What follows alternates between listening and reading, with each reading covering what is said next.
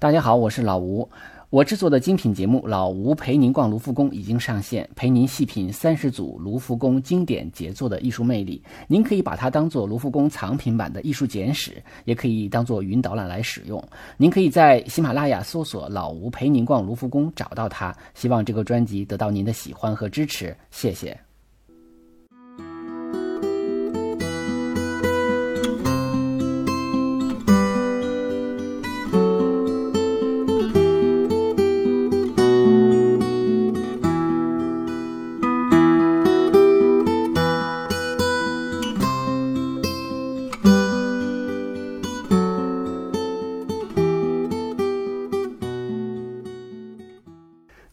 里是手机美术馆。嗯，手机美术馆呢有很长时间没有更新了哈。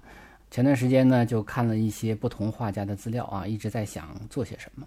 那正好是国家大剧院在举办一个木下的这么一个展览，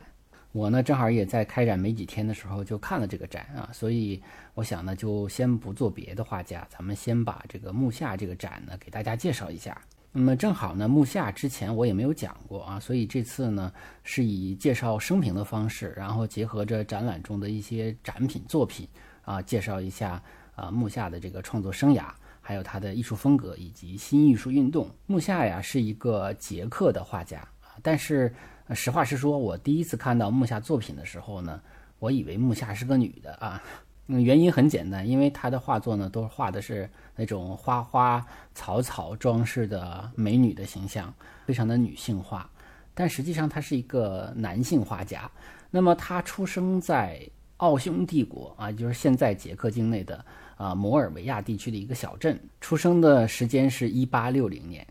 小的时候呢，在当地的教堂在唱诗班唱诗，耳濡目染的，天天出入教堂呢，就。对那里边的巴洛克的装饰艺术呢，就是很熟悉，也很喜欢，所以呢，他就希望成为一个艺术家。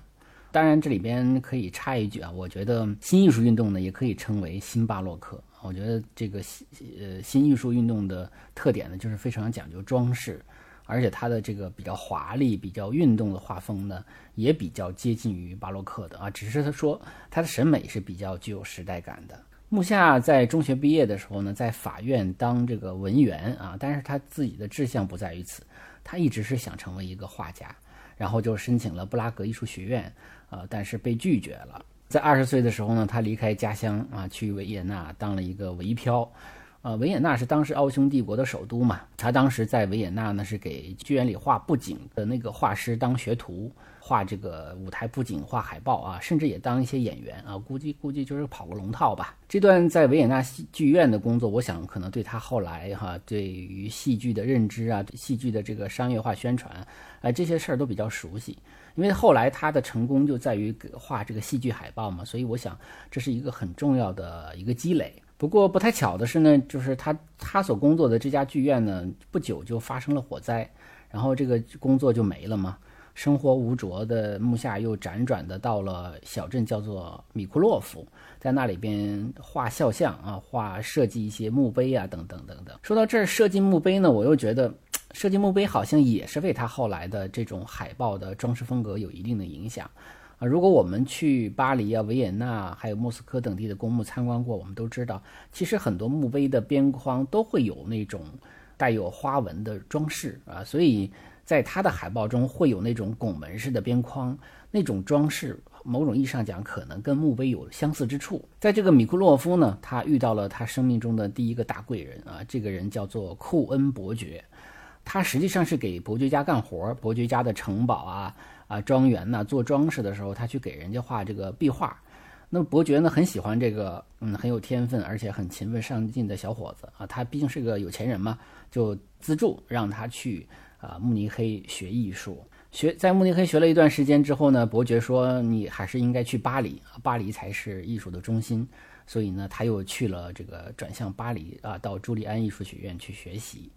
但是这个事情呢也比较奇怪啊，就是在他巴黎学习的期间呢，啊，伯爵突然间就断粮了啊，停止了对木下的资助。啊，原因呢？资料里都没说，呃，只有很个别的资料里提到说，伯爵可能是希望他早点自立吧。但是我我不我也我们也不知道这是真的假的啊。啊，总而言之就是说他呃，一度生活窘迫，对吧？这个这种人生经历是不是我们听起来都很熟悉啊？很多艺术家的故事好像都有类似的说法啊，或者说类似的经历。那么也就是说，这种窘迫的生活，可能某种意义上讲，也会让艺术家，呃，在这个自己的艺术探索上，可能会有一些各种各样的方向吧。当时呢，巴黎处在艺术商的一个中心地位，而且随着印刷技术的发展呢，就是各种视觉的产品也大量的出现了。那除了有绘画之外，你像一些印刷的这个杂志啊、书刊呐、报纸上，它有时候它也需要设计封面、设计插图等等等等，所以他就是一个插画师啊，接了很多这样的活儿。那么以这种插画的这种作品呢，来艰难谋生。而且他在这个这个期间呢，他还认识了后印象派的大师高更啊。当时可能高更也没有那么知名嘛，那也就是一个艺术家。当时高更从塔西提岛回巴黎的时候呢，还曾经在这个木下的工作室里跟他就是共就是居住过一段时间啊，嗯，所以开玩笑说这个呃木下可以说是高更的另外一个著名室友哈。我当然我们都知道他最有名的室友就是割耳朵的 梵高啊，但是木下跟高更相处的很和谐哈。据资料记载说，两个人还在一起，还弹琴唱歌呢啊！当然，这个高更很快就又回到这个塔希提岛了。在一八九四年啊，木下三十四岁了啊，也老大不小了啊。他遇到了人生中的第二个大贵人，这人叫做莎拉·伯恩哈特，是一个非常当红的呃一个戏剧女演员兼女老板啊，兼老板啊。当时他实际上伯恩哈特当时岁数已经很大了。就是按照他自己的生日的说法，当时应该已经有五十岁了，有可能他还瞒了几岁，有可能他五十多岁了。他非常非常的红啊，经常在一个叫做文艺复兴剧院，就是他就是这个剧院的老板嘛，在这个文艺复兴剧院啊演出。他因为很红嘛，他就请很多的画家为他设计演出海报，而且他这个人也是一个标新立异的人啊，曾经。啊，自己躺在棺材里拍照，然后把这个照片让这个发表在杂志上啊，什么什么的啊，就是这种这个照片我也找到，我会在啊这个微信呃这个公号里和这个节目的图文里提供。而这个人呢，情史很丰富啊，所以他还善于女扮男装啊，反串啊演出这个，比如演出哈姆雷特什么的啊，有点像咱们那个林青霞那种感觉哈，就是。她也是一个，也算是个话题人物吧，而且是巴黎最早的一批啊具有世界级影响的一个女明星了。当时是很红的，但是我们现在都是通过木下的这个海报才知道她的。那么就在一八九四年的圣诞节期间啊，她急需设计一个她的戏剧叫做《吉斯蒙达》的这么这么一个戏剧的海报。但是呢，印刷厂啊，因为圣诞节期间，印刷厂很多的设计师就是休休假过节了啊，那么等于找不着人。他呢又希望这个活儿比较急，希望在新年的时候就能拿到这个呃海报的这个成品啊。所以当时印刷公司老板就想到说，哦，好像嗯有一个在这儿印刷石版画的这个木下啊，正在做这个校印工作，还没有休假，那能不能找他试试？啊，当时呢就跟他说了。那木下听说给这个伯恩哈特设计戏剧海报呢，就去看了一下啊，去看了一下这个戏啊，租了燕尾服，因为没钱嘛，租了这个礼帽是吧？看了这个伯恩哈特的戏，然后找找感觉啊。传说是他非常非常快，就是看完戏之后，很快就设计出了这个吉斯蒙达的海报草稿。啊，据说就是在剧院旁边的咖啡馆里设置出了一个小草稿给伯恩哈特看，伯恩哈特表示很满意，说就是他吧，然后就很快的就完成了这个，就是等于回自己的工作室又完成了这个正式的这个设计稿。那么在新年之后拿到这个海报之后呢，就一炮打响了啊，就一夜成功了。而且有资料说，这个伯恩哈特啊除了是一个知名女演员之外，本身也是个画家啊，也擅长绘画和雕塑，所以呢，这个能被伯恩哈特认可，其实也不是一件容易的事儿。不光是因为着急啊，也首先的活儿也得差不多点儿。因为别的大画家给伯恩哈特设计海报的时候，也经常这个返工的哈。当然，这个伯恩哈特自己的这个绘画水平，呃，怎么样，我们也不太清楚啊，这只是传闻啊，是不是像这个江一燕这种 玩摄影、玩设计建筑这种水平啊？这个咱就不得而知了啊。最终出来的这个节这个海报呢是非常成功的，成功到什么程度？就是有人甚至晚上啊去拿着刀从那个墙上把这个海报给揭下来偷走。那就说明这个海报是非常漂亮，让大家很喜欢。啊，那我想这个就是刚才我们说过，他早年是从事戏剧工作的，他对戏剧和戏剧宣传是很熟悉的，我觉得这是分不开的。那么在成功之后呢，伯恩哈特也非常满意啊，就等于呃等于这是一个双赢啊，对于伯恩哈特本身来说，对他来说都是个好事儿。伯恩哈特就跟他签了一个长达六年的海报设计的，算是一个合同吧，啊或者叫一个订单，当然也就开启了木下最辉煌的艺术时期。也就是他最典型的新艺术运动时期，所以呢，他最重要的一批作品啊，就是给伯恩哈特设计的戏剧海报，也就是我们这个这次在国家大剧院展出的第一单元中展出的很多很多的这个海报啊，包括吉斯蒙达，包括茶花女啊，包括这个托斯卡，包括美迪亚。啊，其实他在网上还能查到他给像哈姆雷特设计的啊，这个他反串演哈姆雷特的这个海报。所以呢，木下最成功的就是这批商业广告画啊。虽然他晚年创造了这个创作了这个巨幅的历史油画，但是他最受欢迎的还是这个海报，或者说我们熟悉、我们想到木下的就是这批海报。所以他首先是个插画师，是个海报设计师，然后才是个画家。所以他这批海报呢，也被认为是新新艺术运动的非常典型的作品。当然，我们要多说几句。既然他的成功作品是商业海报，那么我们看到的展展品展出的这些画，实际上就不是手绘的画作，而是印刷的版画。所以这个大家也要心理准备，不能说因为看到的是版画，说啊我看到的不是原作呀，啊难道是我被骗了吗？啊不是，因为他的作品就是版画。那么这里头我们提到了一个词，叫做新艺术运动啊。这个词，这个词呢，指的是十九世纪末，大概也就是这个一八九四年、九五年这样子吧，开始一直到一九零五年啊，或者最晚到一九一零年左右。那么在欧洲和美国产生并发生一次影响面非常大的一种啊装饰艺术的运动。如果追根溯源的话，实际上是来源于英国由拉斯金领导的叫做工艺美术运动，也就是英国的地那个时候叫做工艺美术运动，然后到了法国，到了欧洲大陆，后来到了美国就变成了叫新艺术运动。拉斯金他们已经提出了很鲜明的一些这个艺术思想。其实那些思想没本质上没有太大的变化，但是在欧洲大陆上呢，我们都知道，在法国当时有很多的日本浮世绘的一些作品呢传到了，所以日本浮世绘呢影响了像印象派的或者很多的这个艺术风格，同时呢也影响到了这个工艺美术运动。一结合之后呢，尤其它这种啊彩色的平涂啊、轮廓线呢等等等等，就是形成了啊欧洲版的工艺美术运动，我们叫它新艺术运动。那么这里头当然我们又提到了浮世绘啊，那么由此可见，日本的浮世绘对整个西方艺术的影响是有多么的深远，而且这种影响都是西方艺术史上公认的。当然也主要是和他这个画市井人物啊，与西方的可能题材比较接近是有关系的。这个新艺术运动啊，是一个内容广泛、设计上的一个呃形式上创新的这么一个艺术运动。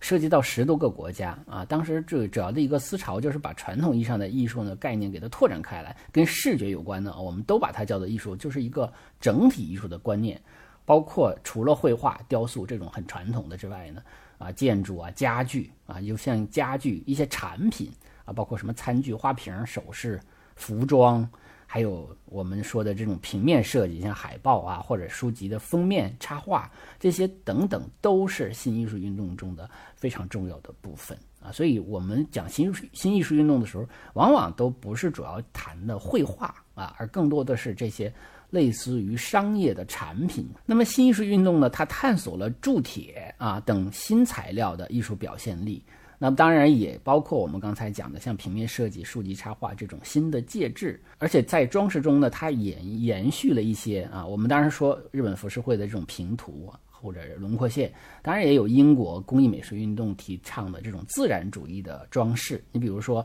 啊，植物的花纹啊，还有那种比较带有东方的或者欧阿拉伯风格的那种很抽象化的符号化的纹饰，还有这个。比较自然流畅的曲线、曲面啊，这些东西都是新艺术新艺术运动的特点。呃，那么这个运动呢，在不同欧洲大陆不同的国家，可能还有它的变种啊，或者是名称。那么在德国呢，啊，这叫做青年风格派。然后在呃维也纳呢，维也纳就是维也纳分离派啊，这个我们讲过克里姆特啊，所以从大的概念上来说，克里姆特也属于新艺术运动这样的一个风格。那么在呃为大家所熟悉呢，还有印象派的，像劳特雷呃劳特雷克，所以劳特雷克他既是印象派的画家，也是什么？有人不是他说他也是后印象派的画家吗？那么他也是这个新艺术运动的这么一个画家，而且劳特雷克也是画了很多海报，而且。今年年初还是去年，我都忘了啊，在咱们这个北京画院美术馆还展出过他的这个设计的海报作品，啊，你像还有英国的插画家叫比亚兹莱啊，呃，很年轻，二十多岁就去世了。那么他是画这个插画的啊，给王尔德画插画的，也是这种新艺术运动的一个代表人物。当然，最著名的其实也不是比亚兹莱、劳特雷克，也甚至都不是我们今天讲的木下。啊，我觉得最著名的应该是西班牙的建筑师高迪啊。高迪的作品呢，那如果大家去巴塞罗那啊，号称高迪之城的，呃，这样的一个城市去欣赏他的建筑作品的时候，就会发现有大量的自然主义的这种装饰风格，比如说水果呀、花呀，还有这个大量的曲线的使用啊、曲面呢，包括你去巴特罗之家，你看不到那种完全意义上的平面啊，它一定是有弧度的曲面。所以你会非常非常喜欢。你不了解的时候，你会觉得啊，高迪很了不起，好神奇。但是如果你了解了新艺术运动，你会觉得啊，其实在整个那个时代，这就是一个大的风潮。当然，高迪他是有有很大的天才，他把他用的啊那种到了极致了，是吧？所以所有人啊，到了今天，我们也不会觉得过时，我们依然会觉得非常非常的美啊。所以。高迪应该是新艺术运动在建筑方面的一个最杰出的代表了啊！当然，我们不不讲高迪了，我们还是接着讲木下，因为木下它是平面的这种装饰，所以它大量的使用曲线，包括我们看到的吉斯蒙达呀，包括这些海报作品呢，你看他画的那种美女，那个头发都是弧线的，那种弧线还不是还不是那种很。很很小的那种弧线，而是很大的弧线，就是是像一个圆的 圆形的一部分那种感觉。所以也有很多人说他的头发就像通心粉，像意大利面条，说这种感觉啊，就是这种线条啊处理的是很自然流畅的这样的一个曲线，然后在整个的画面中会有大量的花和草的这种很自然的东西来装饰。那么因为新艺术运动的核心是装饰性。而且它的这种动感的线条比较有巴洛克的遗风，所以我就觉得是不是像我们前面所说的，我们也可以把新艺术动运动叫做新巴洛克啊？我们是不是可以用这样的概念来理解这一时期的艺术啊？尽管这个艺术史书书上没有这么说过，但是我们用这样的角度去理解，是不是更容易一些？那我们结合几个展品吧，就是第一单元看到的这个吉斯蒙达茶花女等等吧。吉斯蒙达这个。呃，这个画呢太关键了啊！这个海报太关键了，是他的一个人生中的第一个重大转折。那么他因为这个作品呢被伯恩哈特所认可，被广大的观众所认可，那么一炮走红。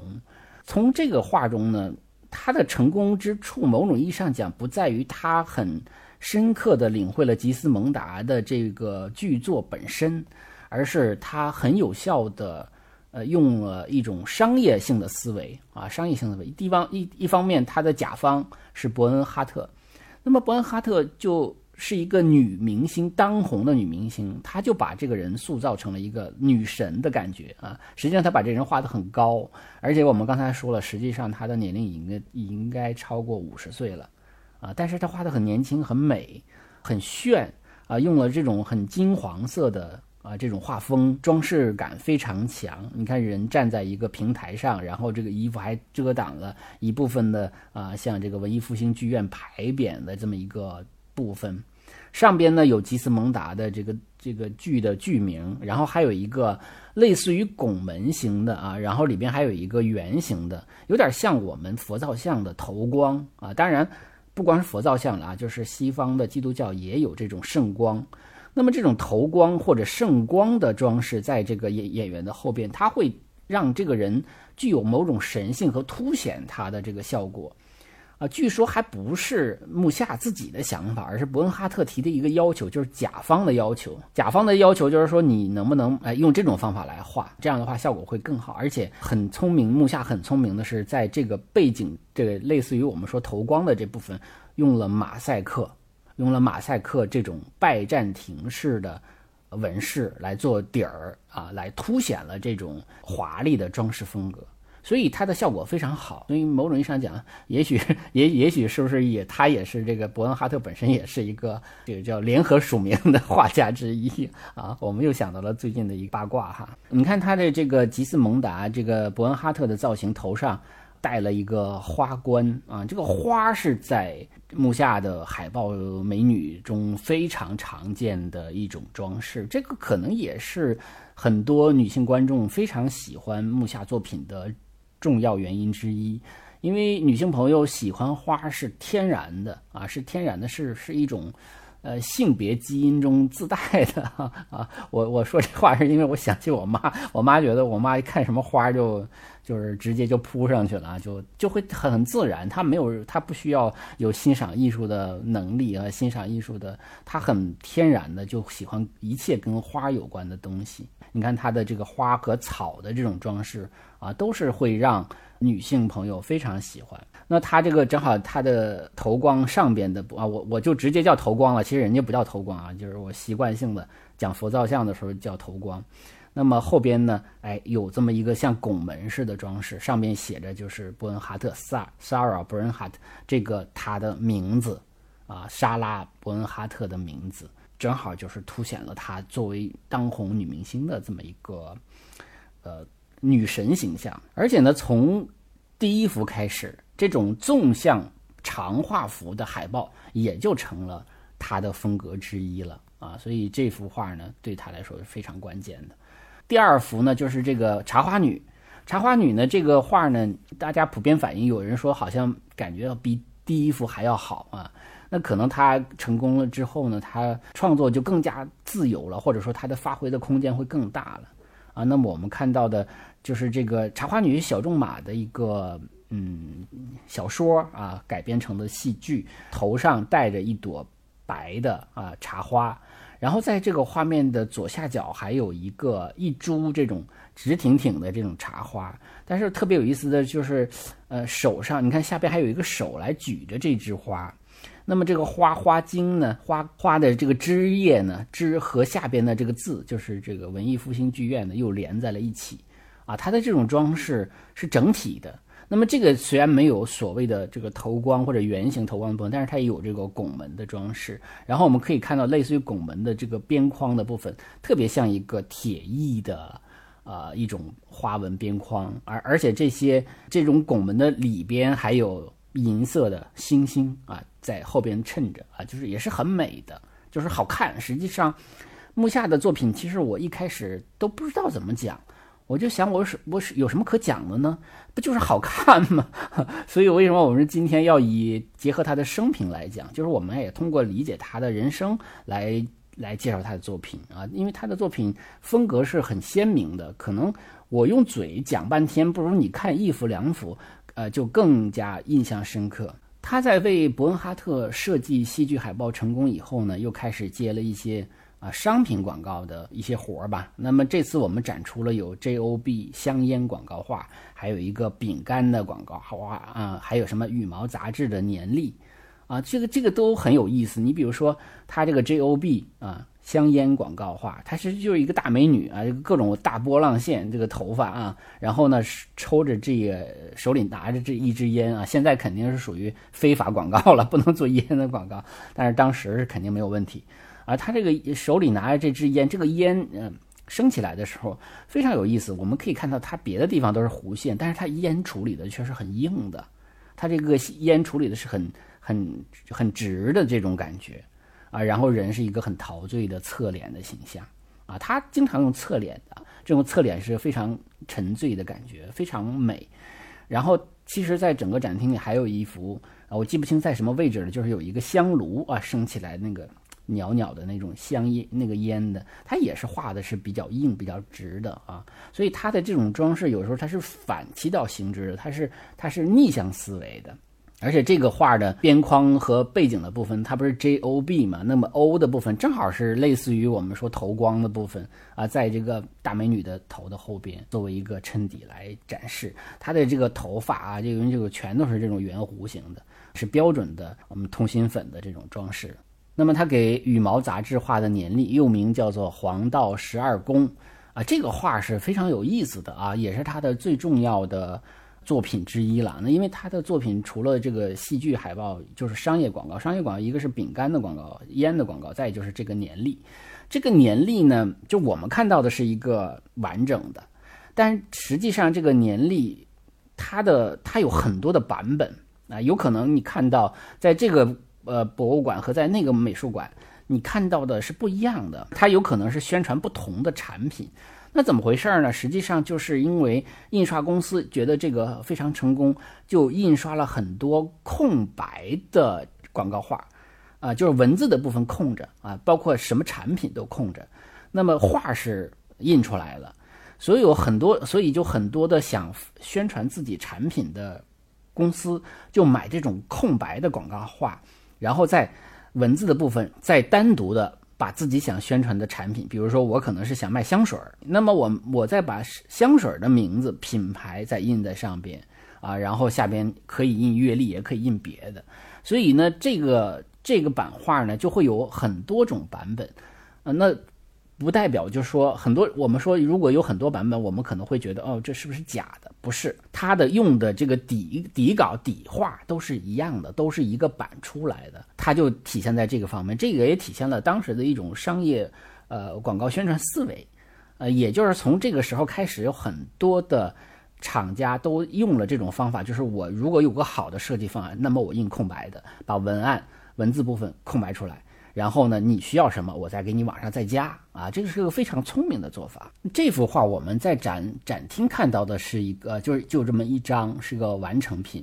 而但是呢，在展厅有一有一个可以对比的啊，一个叫做日历设计，左半部分就有一个是空白的，画是出来的，但是文字的部分都空出来了。然后右边的那个呢，就是把那个日历啊，把那个需要介绍的厂家的或者商家的名字印上去了，所以就可以做对比啊。大家可以在展厅找一找啊，是非常有意思的这么一个对比。呃，因为他的这种绘画风格非常的成功，那么除了很明确目的的，比如说是。做戏剧的海报啊，这个伯恩哈特的，除了是给 J O B 啊、饼干呐或者月历啊这种很明确的，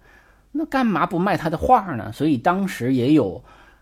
专门的，就是他专门画的画，就作为呃装饰画卖。这个这个也是他的重要的一系列的装饰版画。那么比如说我们在展厅看到的宝石系列啊，四联画啊，一时一日时序。一天的四个时间，从早晨到白天到傍晚到晚上啊，这是四幅画。宝石呢有像黄玉啊、翡翠啊、红宝石啊、啊这个紫水晶啊这样的一个宝石的四联画，四还有什么四朵花啊，这都是非常经典的装饰版画系列。那这些作品呢，其实也都是非常接近于我们所熟悉的日漫风格，就日本漫画风格。我们说木下的风格呢，受到日本浮世绘的影响，但是它反过来又影响了日本现在的啊动漫的人物造型。这样的一种啊，就是受益又反哺，那也展示了艺术互相影响和互相借鉴。在你要查资料的时候，就会发现啊，网上有这样的说法，说没有日本就没有啊，不是没有木下就没有日本现代的漫画。我觉得这个话也是说过了啊，这个这个我们也不能同意啊，因为这个说法太夸大其词了。日本本身浮世绘和有深厚的这样的一个艺术底蕴。啊，他的人物画，他的风风俗画都非常的生动啊，我觉得这些才是日本动漫的根啊。至于这个造型嘛，确实可能受到了木下的影响，但并不是日漫的这个根源啊。所以你说他没有他就没有日本漫画，我觉得那谈不上啊，因为他可能就会有有自己的一个探索过程啊。你可能没有木下，还有还有还有别的下呢，对吧？还有这样的人。而且呢，在中国巡展的其中的一站，有一个美术馆馆长写了篇文章，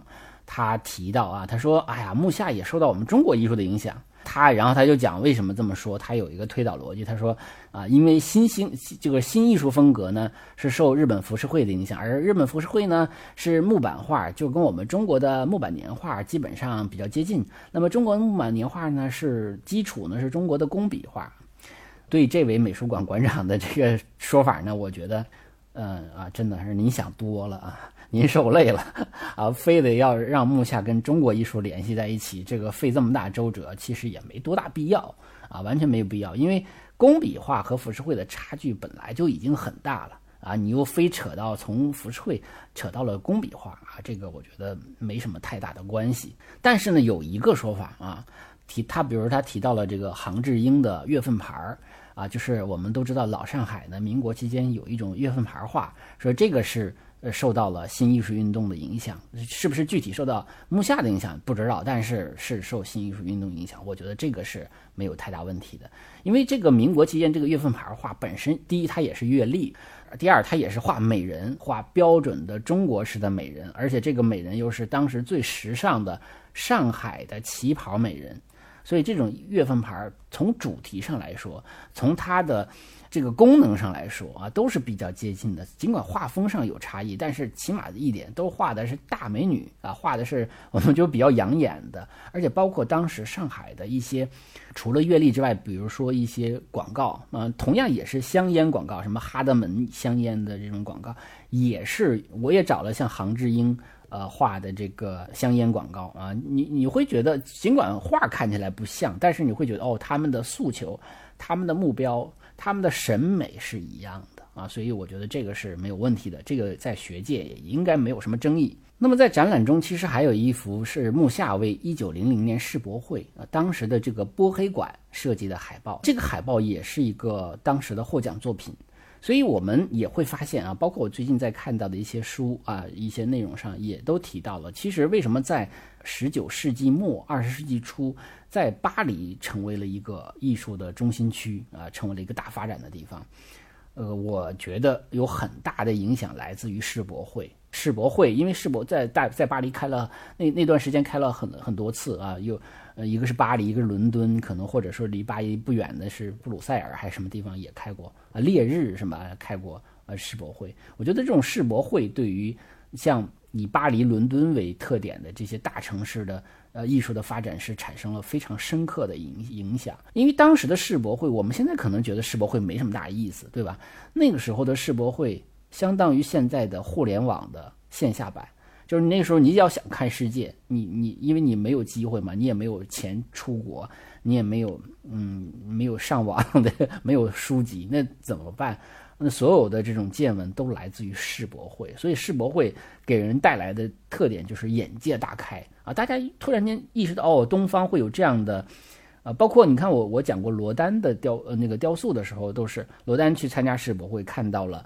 那个像柬埔寨呀或者日本的一些舞蹈啊，对他产生了影响。啊，包括我们讲到毕加索的，还有蒙克的，他们的雕塑、他们的绘画造型，很多都是来自于类似于世博会给他们带来的一些一些人类学的不同的地方的，像非洲木雕啊，或者是什么什么地方的一些出土的文物啊，对他们的思维的一些影响。所以世博会在当时的影响是深远的啊，除了是科技的，还有个就是这种艺术上的。我们回过头来再来说木下，木下在巴黎爆红以后呢，家乡捷克自然也就找上门来了，对吧？那我们说成功的这个老家人，对吧？那么他也为布拉格的演员创作美女海报。我们在这个展厅中有一个叫做风信子公主，那么就是他为捷克的捷克的布拉格的伯恩哈特，就是那个地方的最有名的呃女明星画的。呃，画，你比如说木下是我们中国人的话，就相当于他回北京为章子怡画了一幅画啊，大概就是这个意思。我们就会发现，他为捷克创作的这种大美女画呢，它就有鲜明的捷克特色了啊，就不是那种巴黎式的很时尚的、很现代的那种美女了，而是变成了有民族特点的啊，比如说可能背景中有斯拉夫女神作为背景，那么颜色的配色可能出现了这种红白啊，典型的捷克的配色。通心粉的那种弯弯的头发啊，就变成了长长的辫子啊。斯拉夫女子喜欢戴的那种辫子，包括花花冠的装饰，也都有鲜明的民族风格了啊，所以这也就展示了，即就是他当他处理自己熟悉的呃人的时候，他对这种民族风格的把握。我们说啊，木下在就是新艺术运动最火的时候，他当然商业上上呃是非常成功的，但他从小其实更渴望成为一个大的艺术家。他可能在他自己的内心里头，他觉得可能我虽然很吧很成功，但是这其实并不是我的追求。他自己骨子里没准还有点看不上这个呢啊，他可能更希望成为一个画家。所以。我我认为他，我给他总结了啊，他有三个情节。第一个情节叫做宗教情节。我们说了，他小的时候是唱诗班的，然后他家里又是一个天主教徒。那么后来他还加入了法国的共济会，回到捷克之后还创办了捷克的共济会。那么虽然共济会并不是宗教组织吧，但是就是说跟精神世界有关的东西，他都比较感兴趣。所以在这个展览中呢，还有一个区域是展出了。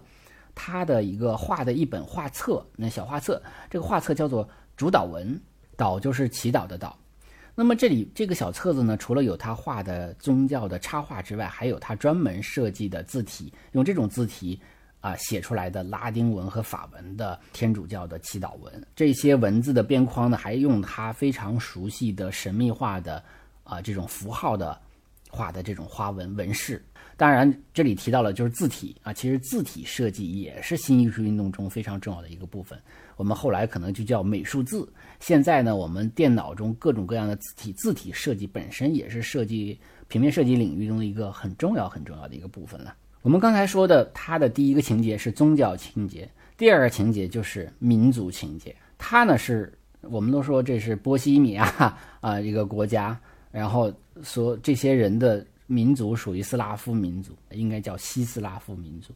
当时的捷克还不是独立的国家，还属于奥匈帝国的统治之下，所以他们这些捷克人呢，对自己的民族呢是有很深的一种民族情感啊。而且呢，他还有一个情节，就是一个艺术家的情节，就是尽管他商业上很成功，他也是搞设计的。但是他其实还更希望成为一个真真正正意义上他自己所认可的一种大艺术家或者大画家啊，或者叫画家情节。他的民族情节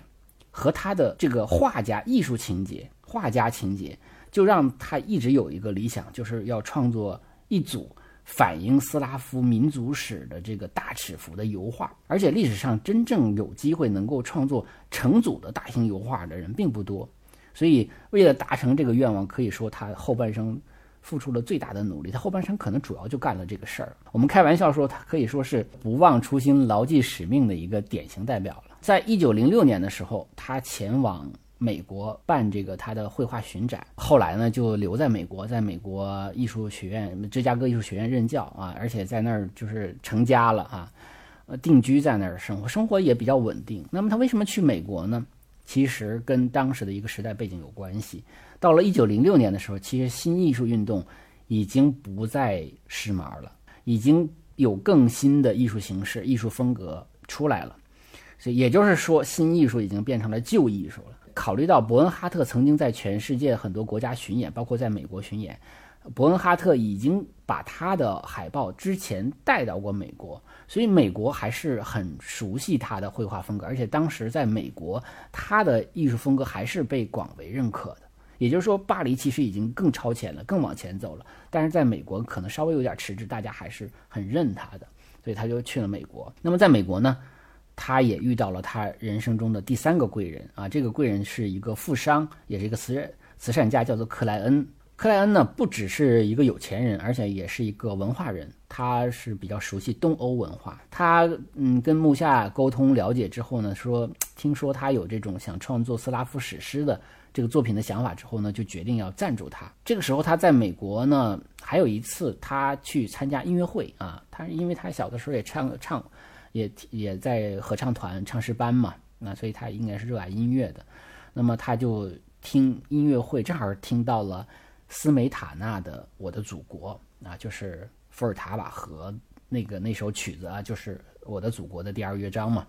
那么这个曲子一下子就唤醒了木下对于家乡的思念，所以他就决定说：“我还是要回到布拉格，回到捷克。”呃，木下回国以后啊，就用克莱恩赞助的钱，在布拉格的郊区啊一个城堡租了一个工作室啊和生活区。那么这个城堡为什么要租城堡呢？是因为城堡有那种很大的大厅，而且它的大厅上可能有这种透明的呃阳光屋顶，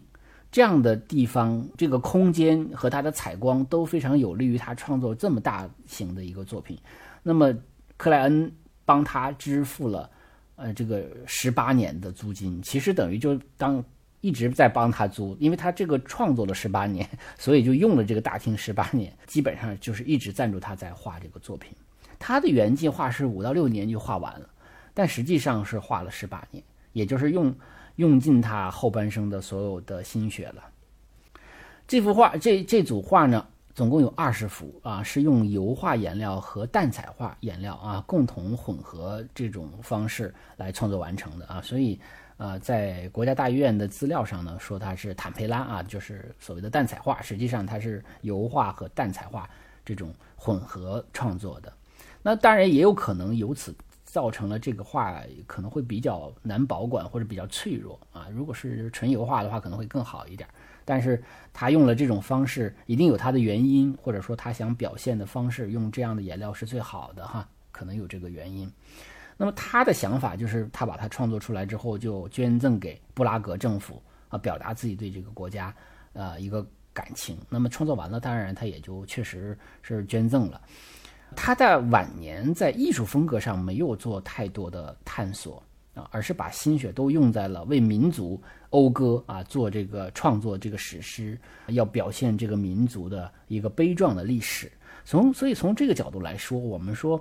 艺术家可能也可能像塞尚那样，我一辈子都在吭哧吭哧研究这个技法，但是也有可能就是技法对他来说，或者艺术对于木下来说可能不重要，重要的是我要为我的民族，我要我要为我的这个祖国，我要做点事儿，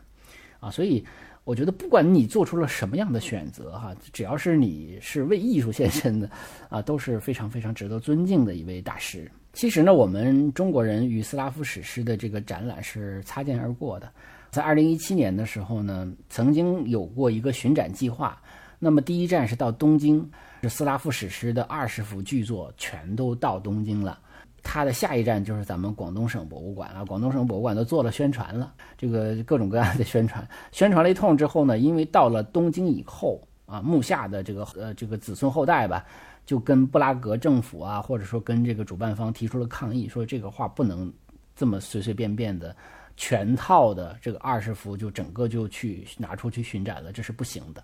所以后来到第二站到广东以后，包括我们中国其实还有好几站，不光是广东一站，就这二十幅画就都没了啊。所以，而且搞不好这个画以后也不会拿出来这种整体的巡展了。所以东京国立新美术馆的那次幕下的这个斯拉夫史诗的大展，搞不好就是最后的一次啊捷克境外的巡展了啊。但是在我们这次国大的这个巡展中呢，我们在最后的出口的那个小厅里有三小幅他的这个油画，嗯，也算是弥补了我们看不到呃斯拉夫史诗的这么一个遗憾吧。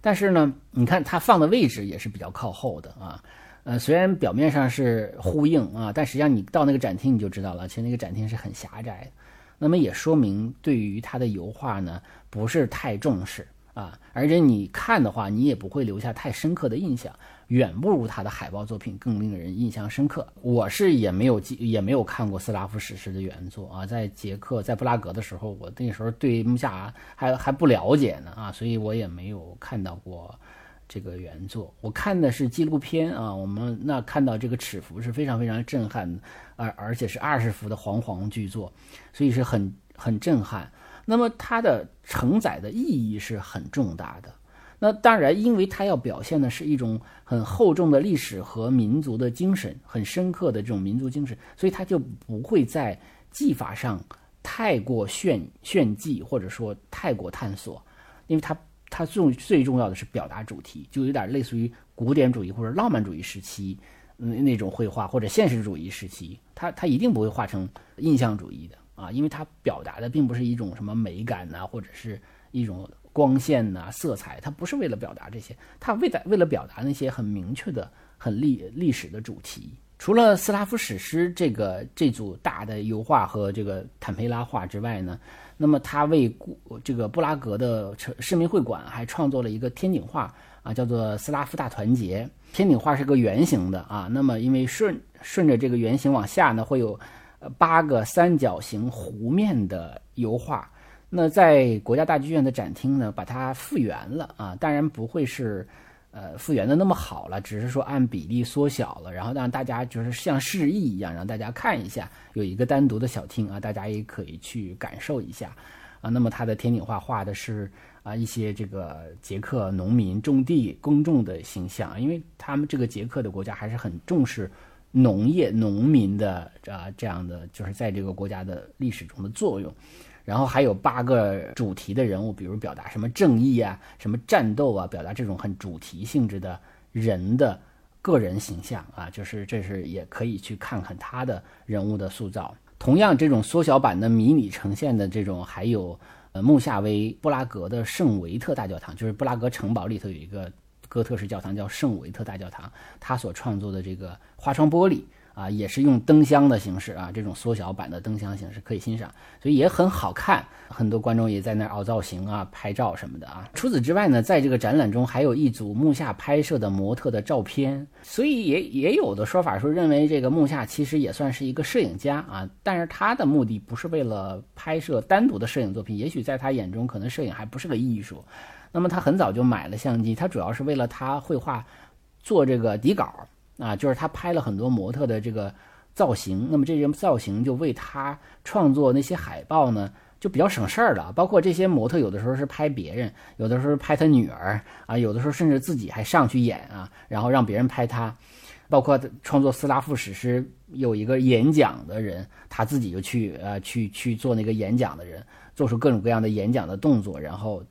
被拍下来之后，他就用这种形象来做做这个底稿。在画斯拉夫史诗的时候，也是让城堡附近的农民来当模特，那农民还挺高兴的，因为可以拍照片嘛啊。有时候，所以这些也是挺有意思，就是你通过这些照片，你也能够想象出他的创作过程啊。而且有的这个模特和画你也能对上，你就哎想哎呃这个照片是中的人怎么演变成。画中的那个美女的啊，就是这个过渡啊，你可以想象出这个过渡，或者说她的这个思维过程，你大概就能够想象出来了。呃，展览中还有一个单元是展出实物的啊，这些实物包括像服装啊、啊首饰啊、餐具啊、家具呀，还有花瓶啊。那嗯，这些绝大多数都不是木下设计的。那么为什么有这些东西？它其实就是让大家感受一下新艺术运动。新艺术运动不不光是海报哦，不光是广告啊，啊，不光是画儿啊，啊，更多的可能和人生活是密切相关的。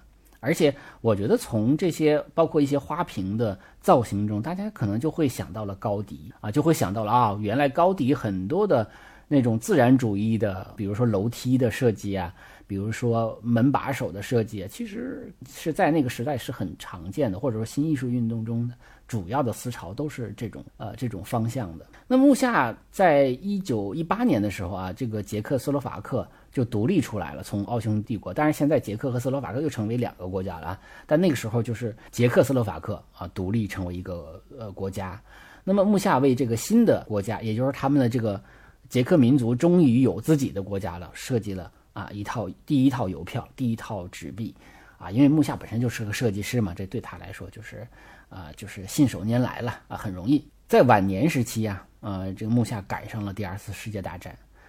德军占领布拉格的时候，一九三九年，盖世太保逮捕的第一批文化名人中就有七十九岁的木下，当时呢，把他给囚禁在一个单独的很小的一个囚室里，啊，大他已经是七十。九岁的老人了啊，怎么能经得住这么大的折腾呢？就得了肺炎。尽管说没过几天可能就把他给放出来了，但是他这个肺炎就肺部感染就很严重啊，没过多久也就去世了。其实也算是死在了这个二战中吧。我这次主要是通过这个介绍他的生平，然后介绍部分的展品或者介绍展厅的构成，其实更多的是希望大家到现场。去看一看，我也会给大家配一些图片，呃，在国家大剧院的官网上也会有一些它的图片啊，就是大家可以，而且这个展可能在中国巡展，我不知道是不是还有一站哈，就是方便的话可以就近去看一看。木下的海报作品，坦率的说，最喜欢的人应该还是女性居多，可能达到百分之八十到九十，我觉得都是女性朋友。可能也有很多甚至不了解艺术、不热爱艺术，而是那种所谓的二次元的年轻人啊，都很喜欢他。那原因很简单，就是日漫啊，就是来自于，因为它是日漫的一个追根溯源的话，是一个源头啊。包括我们说像美少女战士。摩卡少女樱啊，就是就叫什么百变小樱，都是这种美女的形象，其实都是来自于木下的这种大美人画啊。我在布拉格就很巧的时候，就是其实我当时对木下不是很了解，本来是想参观斯梅塔纳音乐厅，稀稀里糊涂的啊，本来是想去参观音乐厅，结果买了木下的展览的票，所以那也是去看到了这个木下的第一次看到了这个木下的展览。旁边就是女女观众，哗啦啦的就买他的画啊，就是你你会明显的感到那时候都是女女女人掏起钱来买木下的画是很舍得花钱的。你在国家大剧院 卖周边的那个就是那个店铺的地方啊，你也会看到，主要就是这些女性 居多，买手机壳、买明信片、买各种各样的这种美人的呃装饰的东西啊。那么如果女男性买的话，估计也是给女朋友买的，或者给给亲戚朋友买的。就是他的画最大特点就是简单好看，啊，洋溢着一股很甜蜜的，啊，臆想中的啊，很卡通的那种公主范儿，不真实啊，而且也不用真实，通俗易懂，没有什么门槛儿，没有欣赏门槛儿，其实也没有什么可讲的，也没有深奥的主题，也没有复杂的这个技术背景，可能顶多就是介绍的话就是新艺术运动。而且我想，可能对于大多数女人来说，谁心中还没有一个小公举啊？对不对啊？所以，呃，广受欢迎。嗯，但是作为木下本身，他内心更在乎的还是斯拉夫史诗啊。但是为大家所熟悉和热爱的，那么还是海豹美女。但并不能说是我们大众错了啊，他自己对了，不是这个意思。不能说大众俗不可耐，道理其实特别简单。就是他的海报美女更有鲜明的个人风格，更容易识别，就更跟别人不一样。我们为什么我讲话的时候老提到一个字儿，就是识别，识别的就是来自于个性，就来自于风格，就来于来自于不同啊。那么你不能识别，就说明你没有鲜明的风格。所以他的油画虽然画的也很好，但是风格没有那么鲜明，我们不能一眼识别说哦这就是木下画的。但是海报我们一看就是木下的作品。所以，一个人的成就和他个人所期待的成就可能真不是一回事儿。他希望成为一个大的 啊油画家，但是他真正的成功，甚至可以永远在艺术史上留一笔的，可能就是这样的一个海报的美女形象了啊。所以，这种艺术家可能歪打正着的成功也是很常见的，并不一定是有意为之的。他可能天分恰到好处的在这里都发挥出来了。这期节目我们就介绍到这儿。最后呢，还是版权声明啊，手机美术馆版权属于播主本人，未经允许不得在任何媒体平台上使用。那么希望大家呢多多转发来支持，欢迎大家购买我的两档付费节目，通过搜索“五十五位艺术大师”啊来找到这个微课，或者“老吴陪您逛卢浮宫”来找到这个付费节目。谢谢大家，再见。